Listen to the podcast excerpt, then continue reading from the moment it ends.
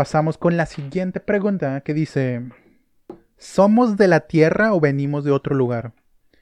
Pues si estamos aquí es porque somos de la Tierra, pero ya hablando un poco más conspiranoicamente y abriendo nuestra mente y no quedándonos aquí en el plano que nomás percibimos, puede que seamos un experimento de otra persona. Es como lo que les decía en la pregunta pasada, que también a eso hablamos en el episodio de Prometheus. Y creo que en otro episodio también hablamos un poco de eso, de los universos paralelos, creo que es en el de caricaturas existenciales al final. Pero sí, puede que nosotros seamos de otro planeta, puede que nosotros fuimos creados a semejanza de otra persona, no sé, de los Anunnaki, ya ven que es una de las es una de las teorías que más suenan por el internet, también puede ser, no sé, creo que todo esto es increíble, puede que seamos de otro universo, puede que seamos un invento de alguien más, puede que seamos el experimento que estamos aquí andando y ellos nos están viendo cómo nos estamos desarrollando. Y obviamente un experimento va a tardar años en crearse. No te van a llegar así de la nada. Capaz y todos esos avistamientos ovnis son porque están viendo cómo va el experimento, están viendo que todo vaya a la perfección. No sé ustedes, pero yo tengo un cafecito, así que le voy a dar un sorbo a mi café, que me gusta mucho el café, creo que ya se han dado cuenta con el paso de los capítulos, muy rico. Vamos ahora con la regla número 2. Eh, también van en orden. Por pura casualidad, porque puedo saltearme alguna, pero en esta ocasión sí van en orden. La regla 2. ¿Qué nos dice la regla 2? Nos dice de trátate a ti mismo como si fueras alguien que depende de ti. Y esto más que nada va enfocado de, así como nosotros la gran parte del tiempo nos esforzamos por el bien de los demás, también hay que hacerlo con nosotros mismos. Muchas de las veces nosotros damos todo por aquella persona. Les damos consejos, nos sacrificamos, hacemos todo por aquella persona. Pero al momento de que nosotros estamos pasando un mal momento, en algún momento en el que estemos en un plano bajo, nos tratamos como mierda. Es la dura realidad. Muchas de las veces no nos damos cuenta de eso, pero nosotros damos todo por otras personas y siempre queremos verlas triunfar y todo. Pero al momento de nosotros aplicarlas para nosotros mismos, contrario a eso, nos tratamos mal, nos vemos mal, nos decimos cosas mal, y eso es lo que nos hace como que retroceder como humanos, no nos hace crecer como personas. Así que así como le damos consejos a los o cuidamos a los demás, debemos hacerlo hacia nosotros mismos también. Creo que es algo muy importante. Nuestro mejor amigo somos nosotros mismos. Es algo que le comento a todos mis amigos y a mi novia y a toda la gente que se me atraviesa en mi vida. Nuestro mejor amigo somos nosotros mismos.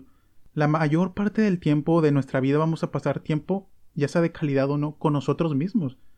Ya sea con nuestro subconsciente, con los pensamientos que se nos vienen en la casa, pero siempre vamos a estar con nosotros mismos, así que hay que tener una mente sana, una relación sana con nosotros mismos, ya que por lo contrario, si no se tiene una buena relación con nosotros mismos, esto va a ser muy malo, no nos va a dejar progresar, no nos va a dejar estar en una paz mental, no nos va a dejar una paz psicológica, una paz social.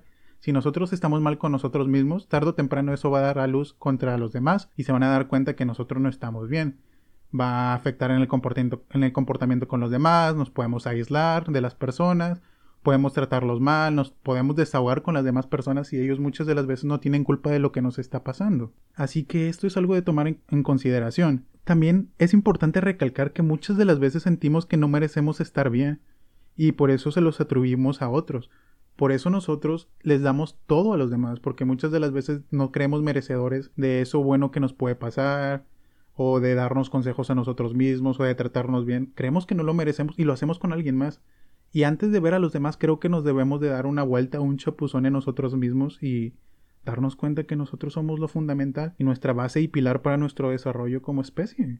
Al igual como pasa con, con las personas, también sucede con las mascotas. De hecho lo menciona Jordan Pearson en su libro, que muchas de las veces la gente cuida mucho a sus gatitos, a sus perritos, de que la vacuna, de que no le falte algún suéter, de que no le falte abrigo.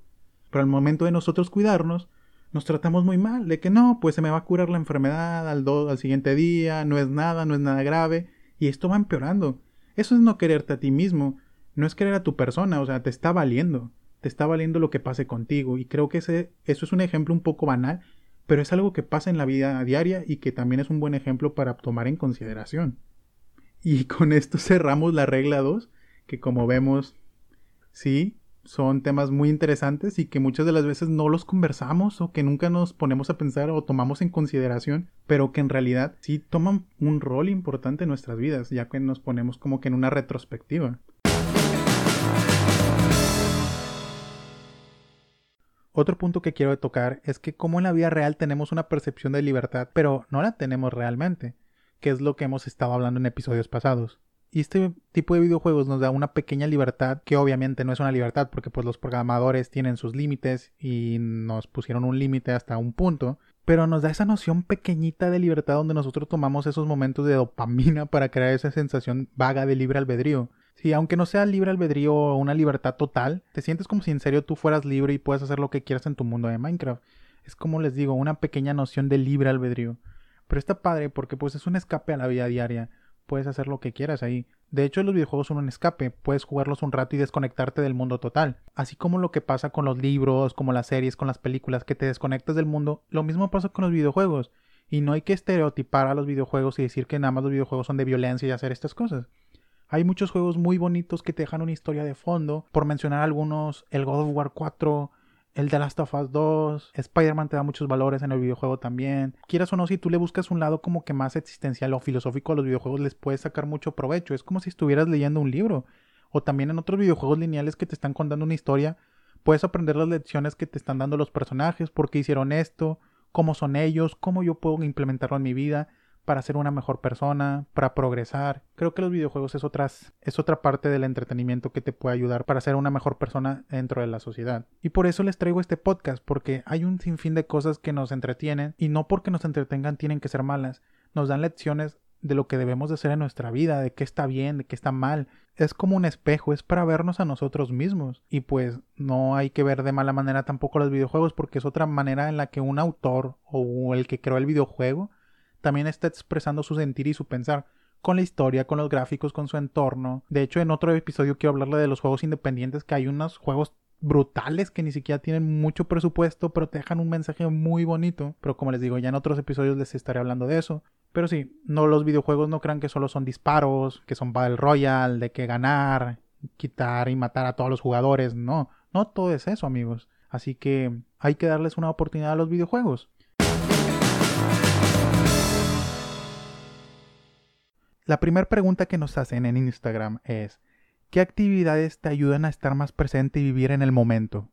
Pues mira, según yo, hay muchas actividades que te ayudan a vivir el presente, vivir el ahora, que al final del día eso es lo importante. ¿De qué te sirve pensar en el futuro si ni siquiera existe todavía? Tienes que estar en el presente para ir construyendo tu futuro. Así que tampoco es muy benéfico estar pensando a cada rato en el futuro. Y tampoco en el pasado, mucho menos en el pasado. El pasado ya fue.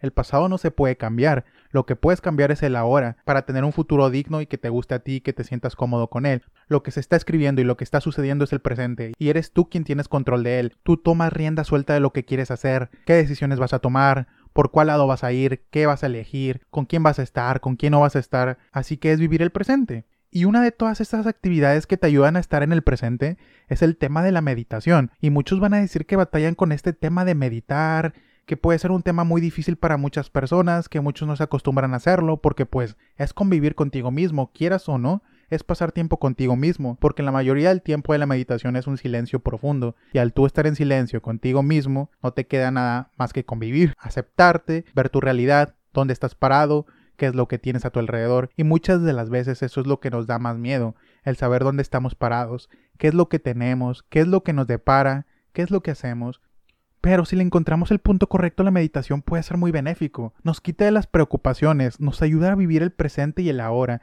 nos ayuda de que no nos preocupemos de los problemas que van a pasar o de los que ya pasaron, nos ayuda a ser uno con nuestro cuerpo, nos ayuda a ser uno con nuestro entorno, porque puedes meditar en cualquier lado, obviamente, en espacios libres, verdes, en los que estés alejado de todo ruido y de todas las distracciones es más benéfico para ti. Pero pues para nosotros que vivimos en la ciudad, o yo digo que la mayoría que nos están escuchando nos están escuchando en la ciudad, es muy difícil hacer meditación por todo lo que hay, ya sean por carros, por camiones. Hay mucho ruido, creo que hay demasiada contaminación de ruido en la ciudad hoy en día pero pues con lo que se tiene hay que hacer la lucha y no necesariamente tienes que estar en silencio y sin usar nada. Muchos tienen esta creencia de la meditación de estar sentado en el piso, arriba de un cojín o algo así, es una forma de meditar y se vale, pero tú puedes meditar simplemente sentado en tu escritorio frente a tu computadora, no hay problema alguno. Mientras tú estés bien contigo mismo, cierres los ojos, respires, sientas la respiración, seas uno con tu respiración y veas todo lo que tienes, sientas tus brazos, sientas tus piernas, te sientas afortunado de que estás aquí en el ahora, vas a terminar muy relajado y vas a terminar con todas esas preocupaciones que te han acomplejado con el día a día. Y pues así como se los digo que puedes estar sentado meditando, también lo puedes hacer desde tu cama. Puedes estar acostado y ponerte los audífonos y despejarte de todo el mundo. Muchos se van a quedar dormidos, obviamente, porque yo conozco a muchos que intentan meditar y en pleno intento se quedan dormidos. Porque sí, es una actividad que te estimula para dormir, pero en sí ese no es el fin. El fin es poder estar contigo mismo aunque sea en silencio, el poder convivir contigo, el poder escucharte internamente, el poder escuchar tu organismo, poder escucharte a ti mismo vivo.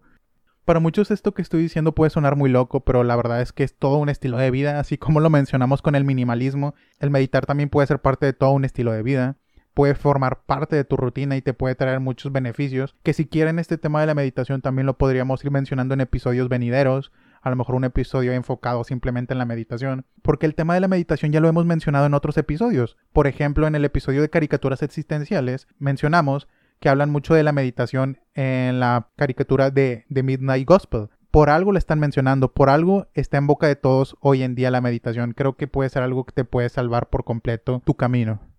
Esa es una de las formas para vivir el presente. Creo que la meditación puede ser muy fundamental para eso. Pero otra de las actividades, ya en un término muy personal, podría ser leer. El leer te tiene en el presente, en el ahora, porque no estás haciendo cosas a futuro, estás en el presente leyendo ese libro que te va a dejar un mensaje, leyendo lo que está pasando con el personaje, leyendo el contenido que te está dejando el autor. Creo que es estar conectando simplemente con el libro. Así que otra de las actividades que te ayudan a estar en el presente, aparte de meditar, siento que es leer. Creo que leer está muy infravalorado por muchos en cuanto al término de relajación, en cuanto al término de vivir el presente, pero siento que es otro de los, de los complementos para poder vivir el hoy de forma asertiva.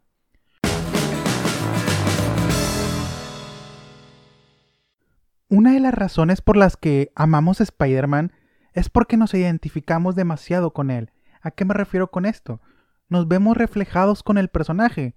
Si nos damos cuenta, Peter Parker, el personaje detrás de la máscara de Spider-Man, no es una persona muy carismática, no es una persona que ha tenido muchos atributos o que ha tenido muchas cosas favorables a lo largo de su vida. Claro, esto depende de qué versión de Spider-Man, porque pues Spider-Man tiene muchos universos. Pero en la mayoría de ellos Peter Parker lo ven o lo reflejan como un perdedor que muchas de las veces batalla para ganarse la vida, que es una persona humilde como nosotros, que puede ser cualquiera de nosotros, un ciudadano promedio de nosotros, y eso es lo que nos gusta del personaje, que nos podemos ver reflejado en él. Y pues no sé si se han dado cuenta en las películas, ya sean las de Sam Raimi, que son las primeras tres, las tres primeritas películas que salieron de Spider-Man, muchos se sentían reflejados con el Peter Parker de Tobey Maguire. Y lo mismo pasaba también con la saga o con las dos películas de Andrew Garfield. Muchos nos sentimos identificados con Andrew por todas las características que tenía, por cómo se comportaba con sus compañeros de la escuela, por cómo era él socialmente con sus amigos, con todos sus cercanos, no lo sé. Y ahorita con Tom Holland también se ve reflejado con sus actitudes con los demás. Y pues a muchos de nosotros también, puede que no seamos las personas más sociables del mundo, nos llegamos a sentir identificados con Peter Parker, nos sentimos como tipo perdedores, entre comillas. Y por eso más que nada muchas de las veces también llegamos a amar a Spider-Man, por cómo es como personaje él, cómo se va relacionando con las personas, con sus amigos, con sus seres cercanos, ya sea con Ed, o con Harry Osborn, o con Mary Jane, o, con Gwen Stacy. Sea con quien sea que se esté desarrollando, podemos sentirnos identificados porque a lo mejor es una persona como tú, como yo, es una persona común y corriente. No es un superhéroe fuera de lo normal. No es un dios prácticamente como Superman que viene del espacio, un extraterrestre. No es un supersoldado que le hayan inyectado un suero, no. Es una persona común y corriente que por azares del destino le picó una araña que estaba modificada y pues por azares del destino, como les digo, se convirtió en un héroe, sin él estarlo buscando. Y eso es lo que lo hace como una persona como nosotros que en cualquier momento nos pudo haber pasado a nosotros también. Claro, en nuestra fantasía de que nos picara una araña, porque ahorita prácticamente lo más probable es que si te pica una araña te vayas a dar al hospital. No lo hagan, por favor, eso está mal, no, no dejen que les pique una araña.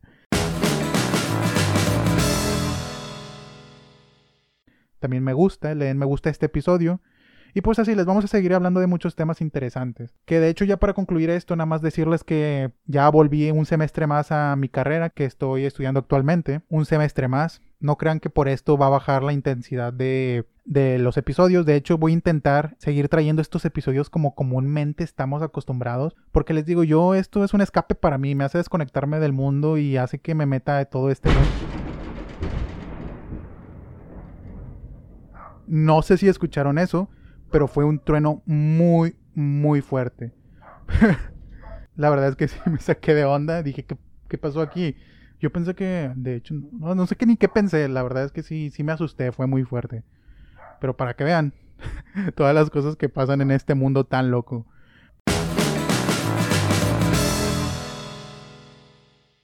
Ahora vamos con los episodios y vamos a intentar discutir por qué fue que me gustaron, cuáles fueron sus puntos fuertes, qué fue lo que más me llamó la atención, qué fue lo que yo interpreté de ese episodio. El episodio favorito mío, el primero que me gustó, uno de los primeros, fue el episodio 2, que se llama Medita como Cristo. Y más que nada la trama de este episodio trata de que en un planeta habitado por bebés, por bebés payasos en este caso, Clancy escucha la opinión que tiene sobre la muerte de una perra sierva, mientras ambos van al matadero. Sí, la trama suena un poco distópica, un poco loca, pero pues ese es el sentido de toda la serie, o sea, no tiene mucho sentido todo. Pero en sí, este episodio habla mucho de la muerte y del dolor, como lo veníamos transbordando a lo largo de estos episodios, como desde el minimalismo o desde el episodio pasado de Jordan Peterson. Y toman como maestro principal el dolor más que nada. Y esto nos habla desde el punto de vista de la vaca que va al matadero, como les digo, o el ciervo, no, no estoy seguro de lo que sea, la cual ve a la muerte y el dolor como algo inherente a la vida y cómo el amor puede ayudar a sobrellevar aquella realidad. Como les dije en anteriores episodios, la muerte y el dolor es algo inevitable, creo que es algo que le va a dar sentido a nuestras vidas. La muerte y el dolor es algo pasajero, pero que está para nosotros, o sea, siempre va a estar en la vida con nosotros, no podemos deshacernos de él. Es algo que siempre vamos a tener en conjunto y que hay que vivir como que en armonía o hay que saber vivir con ambos, porque por más de que vas a iniciar una nueva etapa de tu vida, por más que quieras verla positiva, siempre va a estar ahí el dolor, el sufrimiento. Es algo de lo que no nos podemos desapegar. Y lo mismo con la vida misma, la muerte. La muerte siempre va a estar ahí esperándonos y acechándonos. Así que hay que tener como que esa buena relación con la muerte, de no tenerle miedo, de tampoco evitarla, sabes, algún día va a llegar. O sea, tampoco te vas a poner en un plan de que te vas a morir al día siguiente. Pero saber que está ahí, saber de que te vas a morir en el momento de que tú te desapegas de este tema de la muerte, pierdes mucho tu contexto y tu realidad.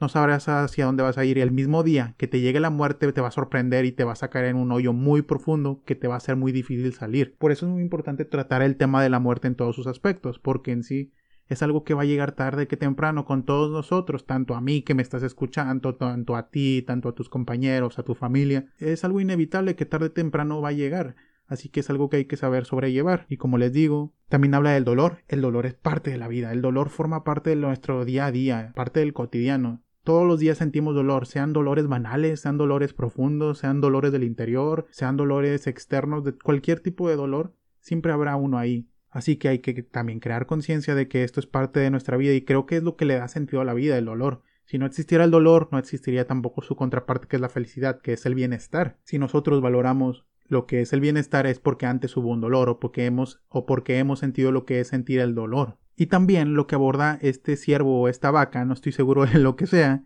es cómo el amor puede ayudar a sobrellevar aquella realidad. Esta dura realidad, pues si la vivimos al día a día y decimos, no, todo es sufrimiento, todo es dolor, todo es muerte, pues te vas a caer en un hoyo muy profundo, como les dije. Pero el amor puede ayudar a sobrellevar toda esta realidad.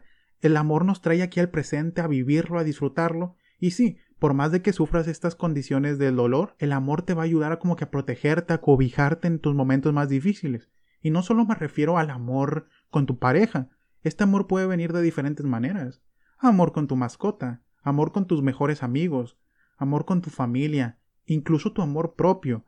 El amor es lo que nos da sentido y como que nos da esa cobija para que no nos sintamos fríos frente a la muerte, frente al dolor, y creo que el amor es algo fundamental y esencial en la vida. Y creo que nosotros debemos de crear conciencia qué tipo de amor tenemos para seguir sobrellevando toda esta vida. Así que, como les digo, este fue el episodio número 2 que se llama Medita como Cristo, que me voló la cabeza.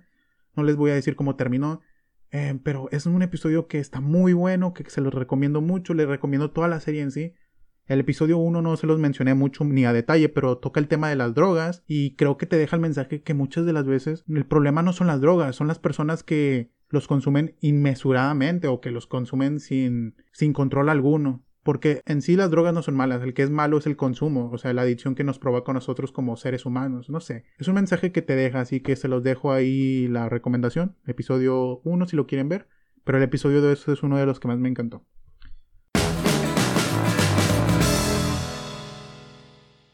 Y aquí es donde nos ponemos a pensar, al igual que Chris McCandless, todos hemos llegado en un momento de nuestra vida en el cual estamos hartos de todo, ya sea por algo que nos haya pasado, algo que nos hayan dicho, algo que sucedió, y lo único que queremos es alejarnos de todo, para encontrarnos con nosotros mismos, ya sea encerrarnos en nuestros cuartos, ya sea irnos a, a un lugar lejos de las personas, pero creo que todos a nuestra manera también hemos hecho eso. Ha llegado el punto en que también estamos en un punto de inflexión, un punto de quiebre, en donde realmente necesitamos tiempo nada más con nosotros, sin nadie que nos esté hablando, sin nadie que nos aconseje, más que nosotros mismos, escuchándonos a nosotros mismos.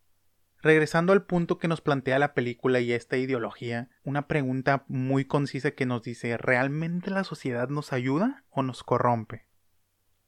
Porque si nos damos cuenta, la sociedad nos establece una dominación mediante jerarquías, que nos demuestra que siempre habrá unos encima de otro, ya sea por poder o por dinero. Y este pensamiento nos inculcan que es el correcto, la manera en la que siempre se ha vivido, nos muestran que este es el camino por el que debemos de ir, por el que debemos de creer y por el que debemos de aspirar también. La sociedad siempre nos ha dictado lo que necesitamos, nos genera una necesidad que ellos mismos van creando, porque al comienzo, pues si nos ponemos a pensar no teníamos un celular con nosotros, es algo que se nos va planteando según vamos creciendo y que vamos creando y generando una necesidad, porque pues podemos vivir sin celular también. Y la sociedad nos dice que dependemos o necesitamos de todo. Un auto, dinero, ropa, una laptop, cosas, cosas, cosas y más cosas. El mundo se fundamenta en consumo desmedido. Nos da esta falsa felicidad propuesta por el mismo consumo. Hasta esto nos dicta nuestro estatus social, y esto es todo lo que ha planteado la sociedad. Y esto es una cosa que debemos de pensar realmente quiero que me recuerden por cómo vestía, por qué tenía, por todas estas cosas que consumía, o por quién realmente era como persona, las ideas que tenía, cómo me expresaba. Creo que es algo que también debemos de tener claro para poder ir progresando con nuestras personas y no quedarnos estancados. El dinero y el poder es algo que se inventó la sociedad o el ser humano mismo. Por ejemplo, si un día ya no le queremos dar el valor al dinero, termina siendo un trozo de papel al final del día. Incluso en algún momento se le llegó a llamar, creo que aquí en México, papel moneda, porque es papel. Nosotros le damos el valor de que este tiene una denominación o esta otra, nosotros se lo damos. Y además de esto, también le damos un valor sentimental o emocional, que el día que tengamos menos o que nos llegue a faltar y que solo vayamos a sobrevivir con lo suficiente, es donde nosotros mismos resentiremos, porque teníamos tanta dependencia a él de que teníamos nuestros gustos, muchas de las veces lo utilizábamos para cosas que no necesitábamos, y es donde vamos a resentir, como les digo. Nuestra actitud o felicidad depende de esto, empezar desde adentro de nosotros mismos para que las demás cosas del exterior lleguen por sí solas si somos felices nosotros mismos con lo que tenemos y con lo que vamos adquiriendo de nuestros conocimientos y de nuestro aprendizaje personal, todas las cosas van a llegar por sí solas. Claro está, con esfuerzo propio y dedicación y constancia, pero todo va a llegar y se va a agregar y no vamos a depender de eso. Y el día que nos falte no vamos a estar tristes, sino vamos a estar felices porque ya hemos hecho las paces con nuestro interior. Vamos a estar felices de que estamos viviendo una vida que en cualquier momento se nos puede acabar. Por ejemplo, ¿en qué dedicaste todo el tiempo de tu vida? El día de mañana puede salir y te puede pasar algo y ya no vives, ya no vives para contarlo. ¿En serio estás disfrutando tu vida? ¿En serio estás pasando tiempo de calidad con las personas que realmente quieres? ¿En qué le inviertes a tu vida? ¿Realmente es lo que quieres invertirle? ¿A qué le generas valor tú? Porque esto solo es un ratito, la vida es solo un rato y nos vamos a ir para siempre. Es algo momentáneo, es algo espontáneo y nosotros sabremos cómo invertirla. Si siento que hay que separarnos más de lo material y disfrutar más de nuestra existencia. El simple hecho de que nosotros estemos aquí, de que estén escuchando aquí el podcast, aquí conmigo, de que creamos esta conversación entre nosotros, es una probabilidad muy baja y estamos aquí. Hagamos que valga la pena el boleto que nos dieron por unos cuantos años, porque son unos cuantos años. Vivir con todo el placer del momento, no olvidar lo hermosa que es la vida que si tienes muchas tareas, disfruta haciendo las tareas. Muchos quisieran estar en tu lugar, o no muchos tienen la oportunidad, lamentablemente. Disfruta el momento que estés haciendo, no sé, si estás trabajando, también disfruta que tienes un trabajo, que estás recibiendo dinero, que todo. O si estás con tu familia, en vez de que los desprecies y digas, no, al rato hablo con ellos, habla con ellos, estate con ellos, pasa tiempo con ellos, ríete o con tus amigos. No sabes si al día siguiente esa persona ya no va a estar. En vez de darle todo ese amor que le damos a lo material, ya sea ropa, ya sea libros, ya sea celular, porque el celular muchos le dan mucho amor que hasta lo van renovando y lo van cambiando y todo ese amor que le tenemos lo vamos de pasando de un celular a otro. Y realmente el amor se lo tenemos que distribuir a cosas importantes que al final del día van a generar algo y nos van a mover a nosotros que en nuestro lecho de muerte digamos, qué buena vida tuve, creo que la invertí de una manera muy eficiente. Qué chingón que otra vez salí. Y está chingón, güey, que fomentes el ejercicio, güey. Porque déjame decirte que el ejercicio es algo que te puede cambiar la vida por completo. O sea, ahorita yo no estoy en mi top del, de peso, o sea, literal, estoy en sobrepeso. Pero hace un año, güey, yo, estaba en mi peso ideal. Bajé como 20 kilos, güey, 25. No sé ni yo cómo le hice, güey, pero estaba en mi peso ideal. Y mucha gente me lo decía pero es algo que tuve que yo mismo luchar conmigo mismo y se me quedó la costumbre, güey, o sea, de que hacer el ejercicio.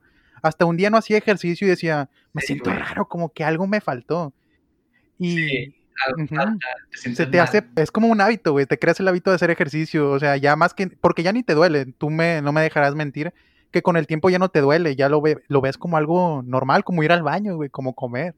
O, algo que, que, hasta te relaja, güey, que te hace sentir rico. Eh, por ejemplo, a mí, yo ya le estoy agarrando más el cariño hacia en la noche y, y, siento como cierta relajación, güey. También me enfoco más en la noche por alguna razón. Siento que hago mejor los ejercicios. Pero es como, no sé, güey, o sea, es que lo, puedes usar de muchas formas. Lo puedes usar para meditar, lo puedes usar para pensar en, en proyectos que quieres hacer, güey, o en ideas nuevas, simplemente no pensar en nada, güey. O también desquitarte. sí, güey. O, sea, sí, es, es un escape, así como el arte, nada más que este escape. Te cuesta. Eh, pues te, activa. Al principio también te cuesta. Te cuesta y, ajá, y, y eso es lo que a muchos los desmotiva a empezar el ejercicio. O sea, créanme, todos, todos ustedes que nos están escuchando, que al principio les va a costar, hasta les va a doler, o sea, depende de la rutina que hagan también.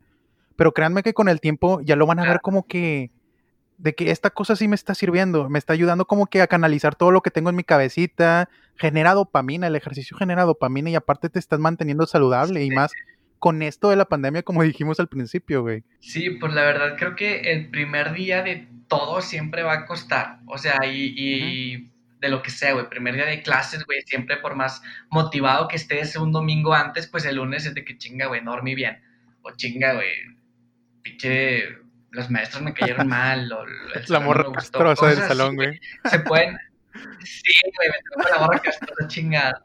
Y, eso es lo que podemos ver con el ejercicio, güey, de que a lo mejor el domingo te duermes bien motivado y dices, güey, mañana lunes empiezo y qué chingón. Y luego empiezas y terminas bien puteado, güey, te, duele todo el pinche cuerpo y dices, no, güey, ya no quiero hacer, no mames. Entonces, pues, e, es nada más como esa comparativa, güey, de que el primer día, los primeros días siempre es un proceso de, adaptarte a algo que no estás acostumbrado, pero ya una vez que te adaptas es algo que empiezas a disfrutar y que te empiezas a dar cuenta de lo bien que te hace. Pero el tema que hizo decir de que vas a grabar el episodio enfocado en esta serie de Westworld, por lo que pasó, por lo que trató, por lo que te trajo, va a ser el tema de la Big Data y qué tanta influencia tiene y tendrá con nosotros en la humanidad. Porque pues conforme va pasando la humanidad y el tiempo, nosotros vamos avanzando y vamos creando tecnología, vamos creando nuevos inventos que nos hacen las vidas más fáciles, pero no sabemos que puede traer un doble uso de fondo.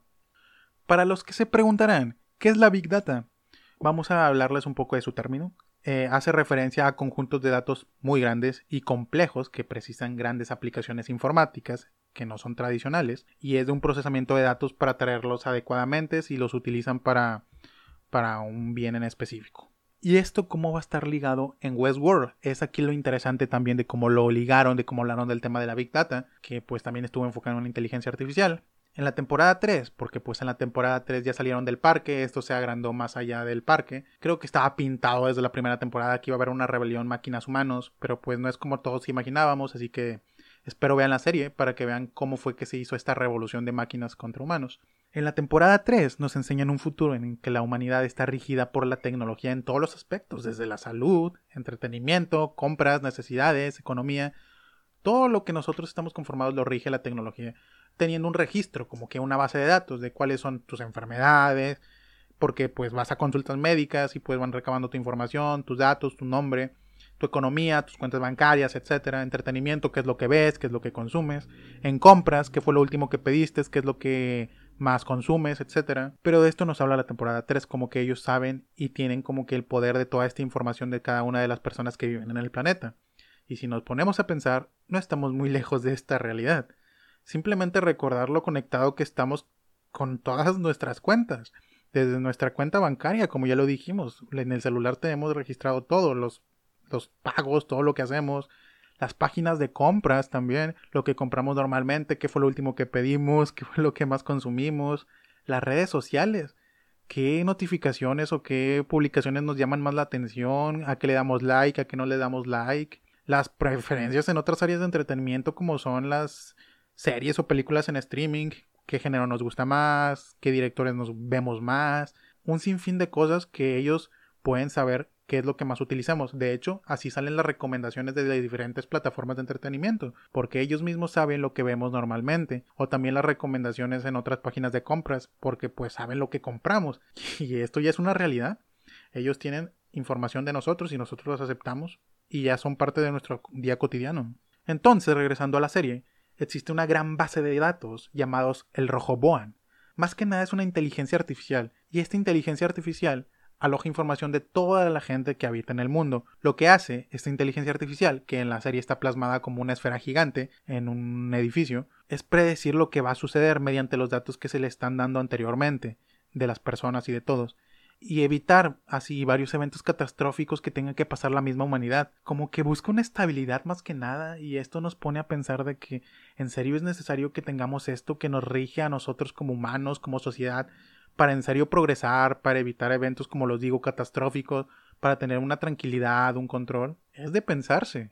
Como les digo, gracias a todo esto, esta inteligencia artificial tiene un control de todo lo que hacen las personas, quiénes son, qué compran, qué les gusta, dónde frecuentan, qué problemas de salud tienen, cuánto ganan, y esto lleva a la máquina a predecir el futuro de cada persona según lo que hace.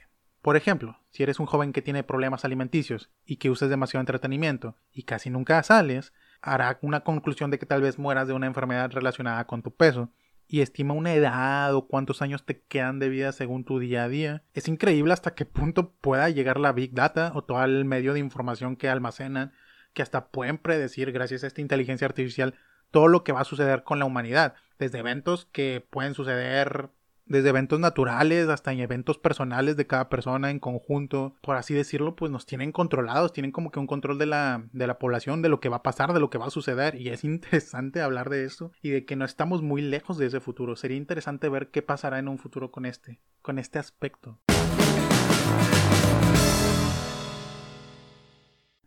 Que a una chica le gusten las mismas porquerías raras que a ti no significa que sea tu alma gemela. Y no puede tener más razón esta frase. Porque quieras o no, muchos en serio idolatran a una persona y dicen, ¿sabes qué? A ella le gusta, no sé, por ejemplo, el rock and roll, le gusta vestirse de esta forma, me gustan sus gustos, me gusta lo que hace. En ese momento, tú lo que estás haciendo es idolatrar a esa persona y vas a decir, esa chava es perfecta a mí. Y pues como a mí me gusta y yo tengo esos rasgos similares a ella, a ella también le voy a gustar yo, porque yo también tengo los mismos rasgos que ella. Pero, oh sorpresa, la vida no funciona así, la vida no va en ese sentido. No porque a esa persona le gusten las mismas porquerías que a ti, quiere decir que esa persona también le vas a traer o vas a estar con ella. Y pues son cosas de la vida que a veces duelen y que a veces tenemos que aprender a la mala para entenderlas. Pero pues también están estas películas que te ponen a reflexionar, que de hecho por eso les traigo estas cosas, que son como que reflexiones de vida. Ustedes mismos van viendo los consejos que les voy dando y ustedes van diciendo, ¿sabes qué? Esto me sirve, lo puedo aplicar en algún aspecto de mi vida. O sabes que este es un episodio que sí se me, sí se me hizo entretenido, pero no creo que dé para más. ¿vale? Lo acepto, pero neta, creo que esto a veces nos ayuda a abrir los ojos y espero que esto que les esté diciendo les ayude, porque yo sé que muchas personas sufren con esto del amor. El amor es lo que nos acompleja a todos los seres humanos, todos sufrimos de amor, ya sea amor propio, amor con nuestra pareja, amor con nuestra familia, cualquier tipo de amor que tengamos, vamos a sufrir. Hasta con nuestros amigos, porque no, muchas de las veces también tenemos conflictos con nuestros amigos. Y muchos van a decir, pero yo no amo a esa persona inconscientemente sientes amor por esa persona. No porque digas te amo, quiere decir que en serio te quieres casar con ella o sientes algo extremadamente fuera de la amistad, ¿sabes? O sea, simplemente el decir te amo es que sí te interesa esa persona, sientes amor por ella, sientes ese aprecio más allá de lo convencional por esa persona. Y no sé, siento que es lo padre también. Y otra cosa de esta película que también me llama mucho la atención es que nos van presentando que Tom necesita de ese alguien que te complemente para poder ser al fin feliz. Porque si nos damos cuenta en alguna parte de la película, Tom estaba solo, estaba trabajando, estaba haciendo su vida muy monótonamente. Él se la pasaba día tras día, iba a su casa, se ponía triste y no hacía nada fuera de lo común. Él desde el principio sabía de que no, el día que llegue la persona ideal para mí, voy a ser muy feliz, voy a cambiar mi vida por completo. Y desde ese momento estás mal. Le estás dando tu felicidad ya ni siquiera a una persona, se lo estás dando a un personaje idealizado en tu cabeza.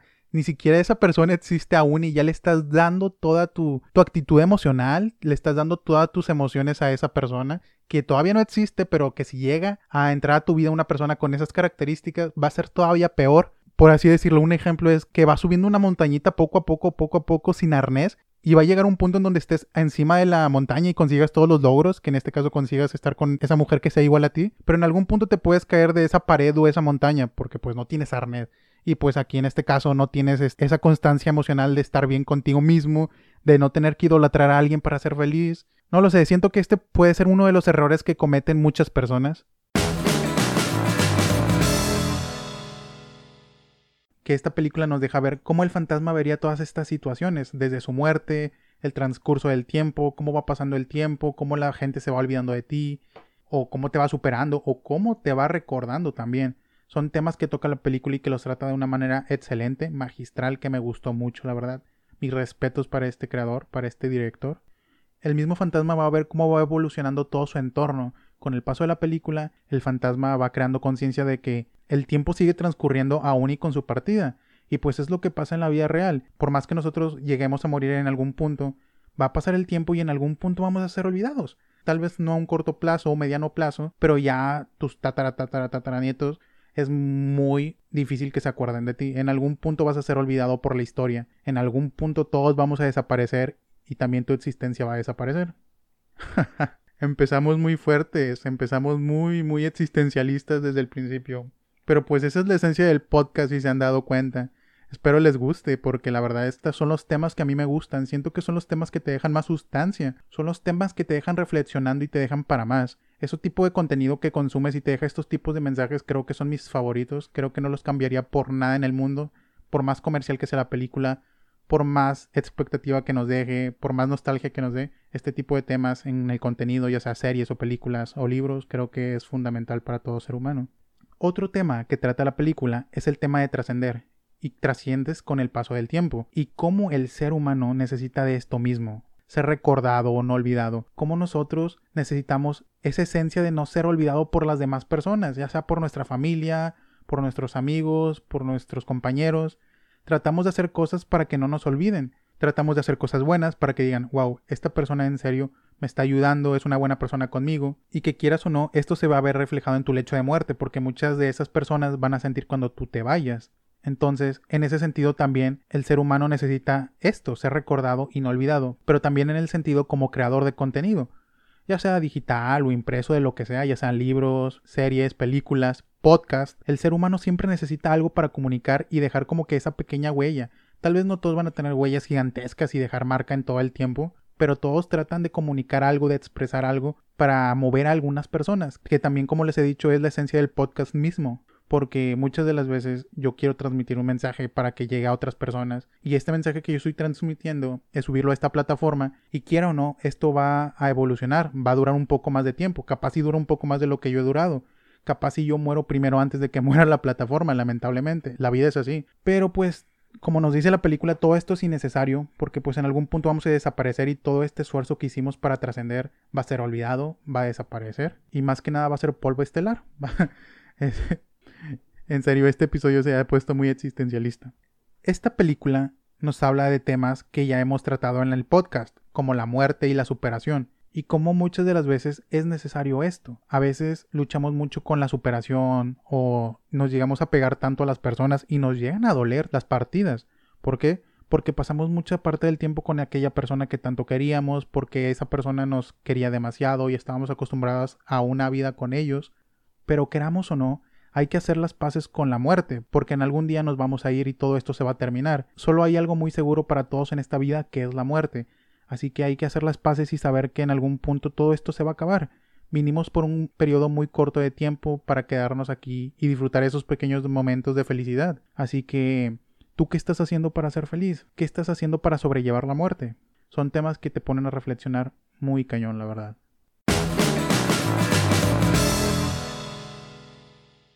La primera teoría es la que ya hemos ahondado alrededor de este capítulo, que nos han creado los extraterrestres. Es algo que también cabe dentro del abanico de posibilidades de nuestra creación. Así como en la película, a lo largo de nuestra investigación como especie, hemos encontrado pistas de que antes de nosotros pudieron venir seres más evolucionados que a nosotros mismos, ya sean con señales en estructuras, pinturas de nuestros antepasados o formaciones en algunas partes. Pero sí, esta es de las teorías que más suenan. Algún ejemplo de ellos son los Anunnaki, que muchos creemos que son seres que vinieron de otra parte del universo con nosotros para dejarnos sus enseñanzas y todas las cosas que nos quisieron dejar. Pero sí, hay un sinfín de teorías de que seres vinieron a buscarnos a nosotros y siguieron desarrollándonos como su experimento. Pero sí, esta es una de las teorías de tantas de las que ahondan en internet o en libros. Nosotros somos experimentos de los extraterrestres. Ellos nos plantaron y desarrollaron nuestra vida están probando y experimentando con nosotros. Tal vez estos avistamientos ovnis que encontramos a diario pueden ser como que visorías de lo que estamos haciendo. Tal vez están viendo hacia dónde vamos, cómo es que estamos conformados como especie, cómo nos llevamos entre sí. Puede ser, es una teoría muy loca, no sé, ustedes ya me dirán por mensaje en Instagram o Facebook, pero es una teoría que se fundamenta y que creo que lleva como que en base a la película que ya les hablé de Prometheus. La segunda teoría que me llamó mucho la atención es de que vivimos en una simulación. Una civilización más avanzada que nosotros creó nuestro universo o la percepción de nuestra realidad como un programa de computadora. Esto me recuerda mucho al episodio de Rick and Morty, donde les dije que este Rick creó como que un pequeño universo con vida propia y adentro de ese universo había más vida propia. Bueno, estos son tipos de simulaciones. Entonces es interesante imaginarnos a nosotros como una simulación. Tal vez todo esto que estamos viviendo no es real.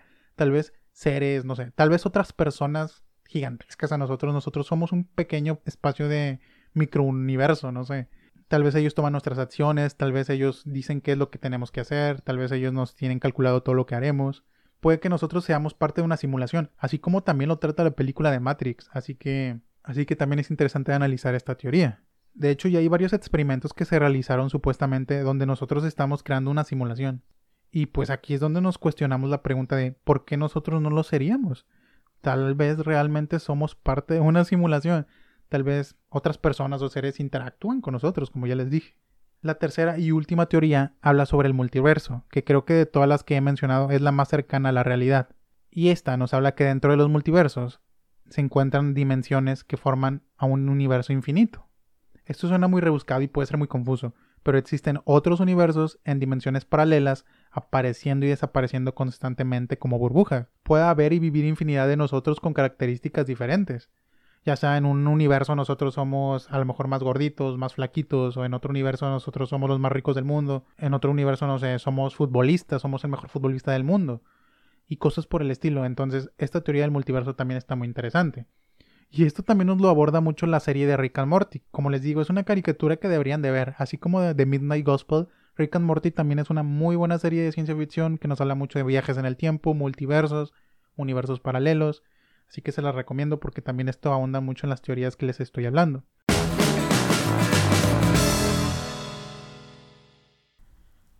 Hola a todos, y pues aquí estoy yo, el Elvis del presente. Mucho gusto volver a platicar aquí con ustedes que no sé después de cuánto tiempo nos volvemos a escuchar. Agradezco mucho el tiempo que estuvieron esperando el podcast porque neta sí me estuve ausentando un periodo de tiempo prolongado por lo mismo de las responsabilidades de la universidad porque neta yo sí quería subir pero nada más no se podía por esto. Pero aquí estoy trayendo esta recapitulación, trayéndoles este pequeño montaje donde juntamos todas las partes que más me gustaron o que más me llamaron la atención del podcast y espero que hayan sido de su agrado también. Con esto les digo, cerramos la primera temporada, que la verdad esto va para largo, les digo, pero con esto se quiere cerrar un ciclo. Quiero cerrar el ciclo de la primera temporada. Quiero hacer un punto y aparte. Vamos a seguir trayendo temas nuevos, temas diferenciados, temas variados. Pero quería hacer un punto y aparte. Quería dar un corte aquí, primera temporada, y ya vamos para la segunda temporada con toda la actitud. Ya tengo muchas cosas preparadas que ahora sí, ahora sí vienen capítulos más seguidos, ahora sí, como lo teníamos acostumbrado y como lo teníamos previsto de que cada viernes, de vez en cuando hasta subiría un episodio entre semana o el fin de semana. También esperen en el canal de YouTube varios cambios, desde el nombre del canal. El podcast se va a seguir subiendo ahí tranquilamente, así que por si lo estaban escuchando por ahí todo perfecto. Pero también ahí van a regresar los directos, por ejemplo, que también los dejé de, de subir por ahí. Va a haber cambios, pero cambios para bien, porque neta, a veces había como que unos problemas en cuanto a la conexión de internet cuando estaba haciendo los directos. Que estaba desfasado el gameplay con la voz, así que también por ahí. Ahorita ya tengo un internet mucho más estable. Estuve haciendo algunos movimientos por ahí también. Y lo bueno es que ahorita ya tengo todo preparado. En serio, solamente lo que me falta es hacerlo. Y pues aquí dije, vamos a traerle para empezar este capítulo de recapitulación de toda la temporada.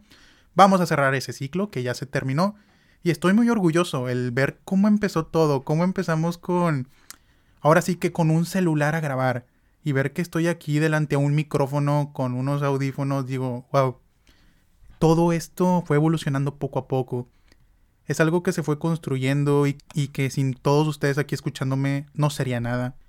La verdad, ustedes son mi motivación para grabar cada, cada semana, seguir trayéndoles esto del podcast. Me gusta saber que la gente escucha mi podcast, que se toma el tiempo de escucharme 30, 25, 40, hasta a veces dos horas de su día para, para escucharme. Creo que es algo asombroso y es algo que yo ni siquiera me creo. Porque neta, lo más valioso en el mundo es el tiempo. Conforme va pasando el tiempo vas cayendo como que en razón de que lo que más importante que te puede entregar una persona es tiempo de su vida y debemos de apreciar esos pequeños detalles que las demás personas hacen por nosotros. Y estoy aquí para agradecerles por acompañarme desde el día 1 hasta ahorita que es el episodio número 24, que aquí cerramos la primera temporada, 24 o 25, no estoy seguro. Pero muchas gracias en serio. Y les digo, Caverna va a seguir trayendo episodios, va a seguir trayendo variedad, va a seguir trayendo contenido en cuanto al canal de YouTube va a seguir haciendo streams para platicar un rato en vivo con ustedes. Que como saben, el gameplay no es lo esencial. Lo esencial es platicar y pasarla bien con ustedes. Y así nos la pasamos. Ahí los que nos acompañaron en los directos se sabe que se puso bueno las pláticas nocturnas por ahí. Pero sí, la neta, este proyecto me trajo mucha, mucha ilusión, me puso muy feliz. Es algo que yo quería hacer en algún punto de mi vida, tener esta base de contenido sólido, porque pues sí, decir que tengo 24 o 25 episodios no es nada fácil. Es algo que lleva tiempo y esfuerzo, edición, grabación, promoción, de todo. Pero neta, creo que para mí mi pago más enorme es que ustedes me brinden su tiempo de escucharme, que podamos discutir fuera del podcast temas que haya tratado aquí, porque me ha pasado que me topo con algunos amigos, algunos conocidos o algunas otras personas ahí por redes sociales que también me mandan un mensaje de que estuvo muy bueno este podcast, o me gustaría que hablaras de este tema, o qué opinas de esto, en los directos, en todos lados me preguntan cosas, y esa era la esencia del podcast desde un principio.